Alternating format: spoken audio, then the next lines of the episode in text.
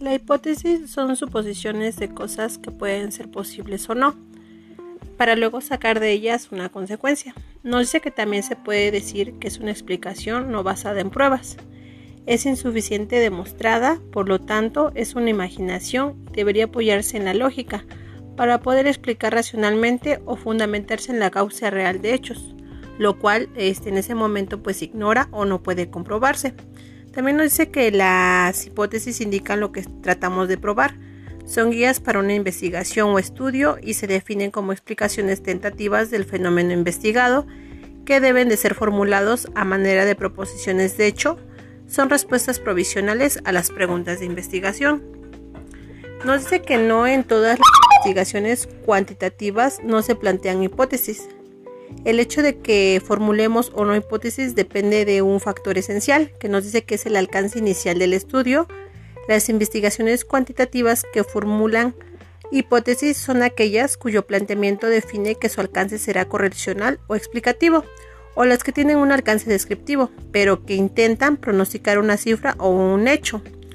Dice que en el estudio descriptivo solo se formulan hipótesis cuando se pronostica un hecho o un dato, en el estudio correlacional se formulan hipótesis correlacionales y en el estudio explicativo hipótesis causales.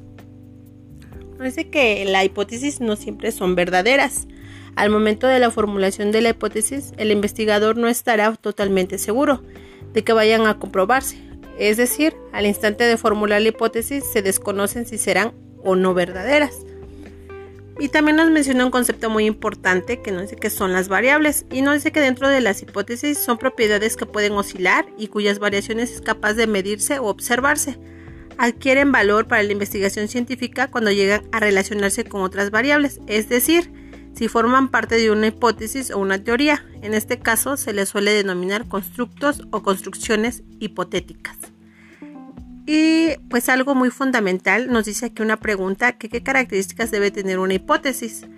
Y pues las características que debe tener son las siguientes. Las hipótesis deben estar basadas en la realidad, es decir, que tengan un contexto que pueda ser apreciado en lo social y no en algo que no tenga explicaciones lógicas.